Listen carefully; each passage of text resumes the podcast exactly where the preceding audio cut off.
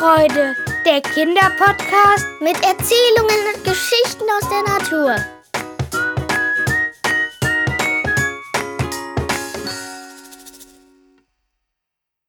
Ihr hört jetzt die Geschichte Die Wiese von Jonna aus der siebten Klasse.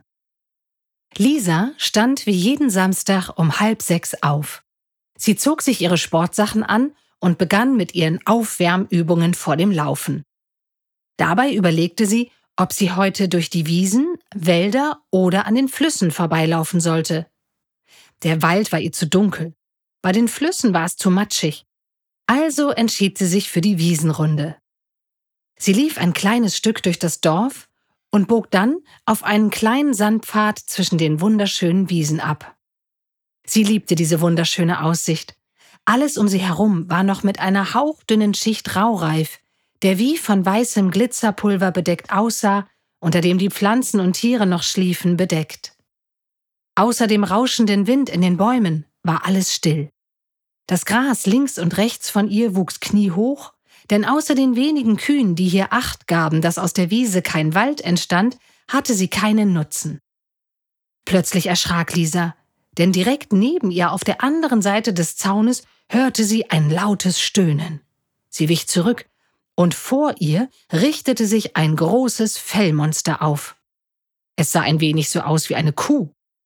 Es hatte bloß viel längeres Fell und Hörner am Kopf. Lisa erblickte ein Infoschild, worauf stand, dass hier schottische Hochlandrinder grasen. Sie kommen aus dem Nordwesten Schottlands und von den Hebriden. Sie sind gutmütig, robust und langbeinig und leben hier das ganze Jahr frei und fast ohne menschliche Hilfe.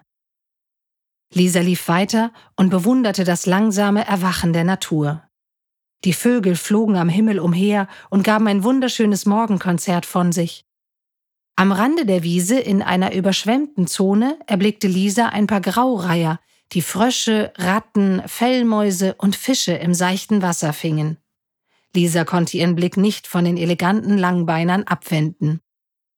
Doch sie beschloss weiterzulaufen, da sie noch ein ganzes Stück der Wiesenrunde vor sich hatte. Sie lief über einen kleinen Hügel, von dem sie eine gigantische Aussicht über die vielen Wiesen hatte, die jetzt farbenfroh in ein gelbes Sonnenlicht getaucht waren. Auf einmal stolperte Lisa und fiel hin. Worüber war sie denn eben gestolpert? Erst jetzt entdeckte sie den Maulwurfshügel, den sie übersehen hatte. Als sie genauer hinschaute, sah sie die kleine Nasenspitze des Maulwurfes und kurze Zeit später konnte sie seinen ganzen Kopf erblicken.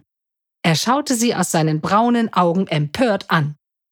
Lisa fiel das weiche Fell des Tieres auf und die riesigen Hände.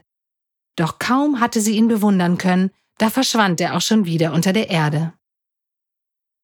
Es war nun schon lauter auf der Wiese geworden. Da entdeckte sie auf einem Stein in der Wiese eine kleine Waldeidechse. Das kurzbeinige, schlanke Tierchen mit den vielen Rückenschuppen schaute sie aus seinen schwarzen, kugelförmigen Knopfäuglein neugierig an. Kurze Zeit später sprang es vom Stein und verschwand zwischen den langen Grashalmen. So schnell wie dieser wunderbare Augenblick gekommen war, so schnell war er auch schon wieder vorbei. Lisa lief weiter. Sie hatte jetzt nur noch ein kurzes Stück vor sich, das allerdings etwas zugewuchert war. Beim Durchqueren verbrannte sie sich an einer Brennnessel, was ganz schön schmerzte. Das war der Nachteil an den unbefestigten Wegen durch die Wiese. Doch zum Glück wusste Lisa, was gut gegen Brennnesseln half. Am Wegrand wurde sie auch schon fündig. Sie zupfte ein großes Büschel breitwegerig aus dem Boden und zerrieb es in ihren Händen. Schon bald quoll der helfende Saft aus den Blättern und Lisas Schmerz ließ allmählich nach. Sie lief das letzte kleine Stück bis nach Hause und freute sich schon darauf, ihren Eltern die vielen schönen Ereignisse des Morgens zu erzählen. Freut euch schon heute auf die nächste Folge von Waldzauber und Wiesenfreude. Abonniert einfach diesen Podcast, dann seht ihr, wenn eine neue Geschichte für euch online ist. Mehr Informationen zum Schreibwettbewerb des Landesjagdverbandes Schleswig-Holstein könnt ihr, eure Eltern oder Lehrer auf der Homepage www.mitpapier und Bleistift.de finden. Dieser Podcast wird unterstützt vom Deutschen Jagdverband e.V. Bis zum nächsten Mal. Wir freuen uns auf euch. Ende.